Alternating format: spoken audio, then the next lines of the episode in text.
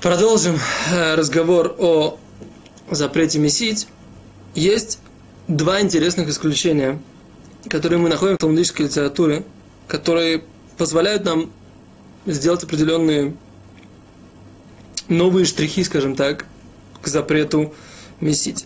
А именно, в Талмуде написана следующая вещь. Человек, который заливает э, семена льна водой, обязан нарушать запрет месить. Как, как это можно понять? Так вот, э, Рамбам объясняет, что все зернышки, за счет того, что они попадают в воду, они начинают выделять какое-то клейкое вещество и скрепляются между собой. Тем самым мы видим, что если э, человек вливает только воду, но само вещество, которое, в которое он вливает воду, выделяет что-то клейкое, которое потом это, всю, всю эту смесь делает единым целым, то в такой ситуации человек обязан за, за э, то, что он влил воду, даже по всем мнениям, не только по мнению Рэби, как мы сказали на предыдущем уроке, а также и по мнению Раби Йоси Барюда. То есть, по всем мнениям, и тем, кто говорит, что мы принимаем на, э, к закону мнение Сафератрума, и к, по тем мнениям, которые сказали, что мы говорим как э, Риф и Рамбам, Рабицка Кальфаси как Рамбам, по всем мнениям мы говорим, что человек, который вливает воду в такие, в такой ситуации, как семя э, э, льна, он обязан. Итак, тогда мы говорим, что... О, это первое исключение. Второе исключение написано в Иерусалимском Талмуде, что человек, который месит тесто, раскладывает его и кладет, бросает на плечо, то есть раскатывает его, это тесто, и делает из него какую-то форму, потом кладет на плечо, да, тем самым для этого он его использует это плечо как э, место, на котором можно это раскатать по-другому, потом кладет обратно, раскатывает, он обязан тоже за, э, за то, что он замешивает тесто. А вот тесто уже, в принципе, замешано в этой ситуации. И можно было бы сказать, после того, как человек уже замешал, он уже больше не может замешать это тесто. Мы говорим, нет. Потому, постольку, поскольку сам, все тесто, оно улучшается за счет этого процесса, за счет этого действия, это такое важное действие, за которое человек обязан по закону Тора. Да? Интересная вещь. Что мы видим?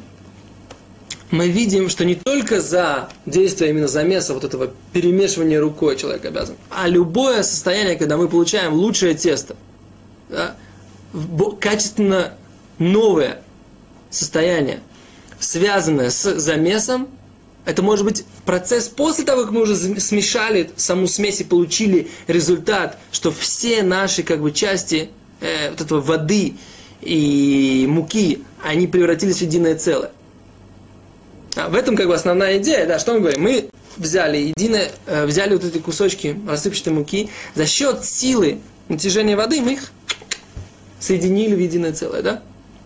Это, кстати, о, это, кстати, как бы вопрос, как бы, что происходит в этой ситуации. Ну, не будем даваться в физику. Нас интересует алоха.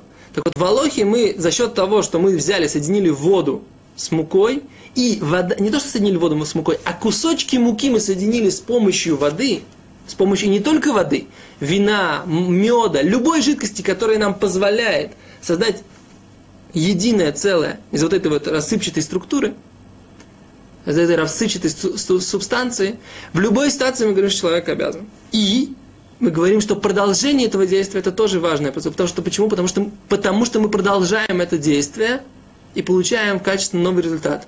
Мы не просто получаем кусок теста, а получаем как бы какую-то форму, получаем какое-то э, какое-то улучшение в этом куске теста, которое можно использовать.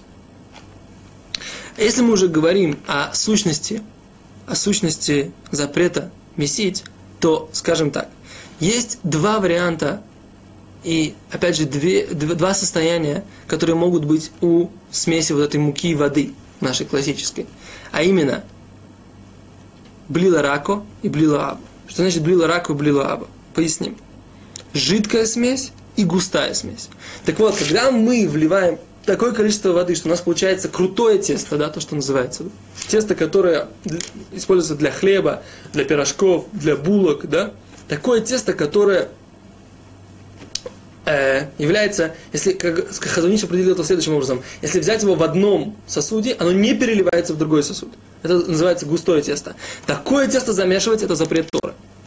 Если же у нас жидкое тесто, как, например, тесто для бисквитного пирога, которое переливается у нас одного стакана в другой, если мы наливаем, в такой ситуации называется жидкое тесто, и оно является запретом мудрецов. Оно не запрещено по Торе, жидкое тесто.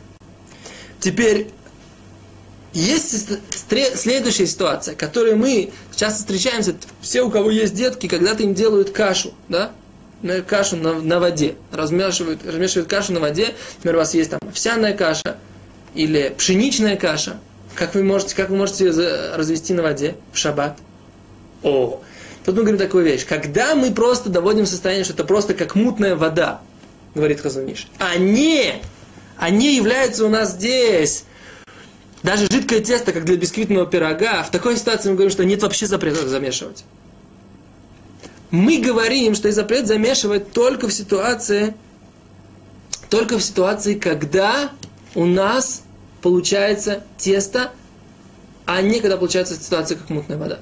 То есть запрет, нет запрета сделать кашу ребенку в шаббат, но сделать тесто, как для бисквитного пирога, да, есть. Теперь разграничить это все достаточно сложно. Мы э, на уроках, которые будут посвящены конкретным примерам, постараемся это сделать. Но идею мы пытаемся, пытались донести сейчас до наших э, зрителей.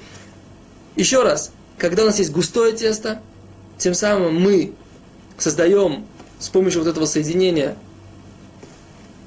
э, с помощью этого соединения вот такое новую, новое состояние, э, когда вода и тесто и мука превратились в новое густое состояние. Теперь, когда это остается жидким, то мы не создали что-то принципиально новое по Торе, только запрет мудрецов. Почему? Потому что у нас это мука и тесто, они не при, вошли в новое, каждый в новое состояние. Мука сыпется, вода льется. Когда мы создали тесто, не мука перестала сыпаться, и вода перестала литься. Не то, что это как бы... А это пример, да, это мы говорим, это параметр, который... То же самое и здесь. Когда мы... У нас, когда у нас осталась вода и тесто, они продолжают литься. Так говорит Хазуниш. Есть состояние, когда просто мутная вода. Это то, что касается вопроса, когда и какое определение есть у того теста, которого, которое запрещено месить в шаббат. Спасибо, до свидания.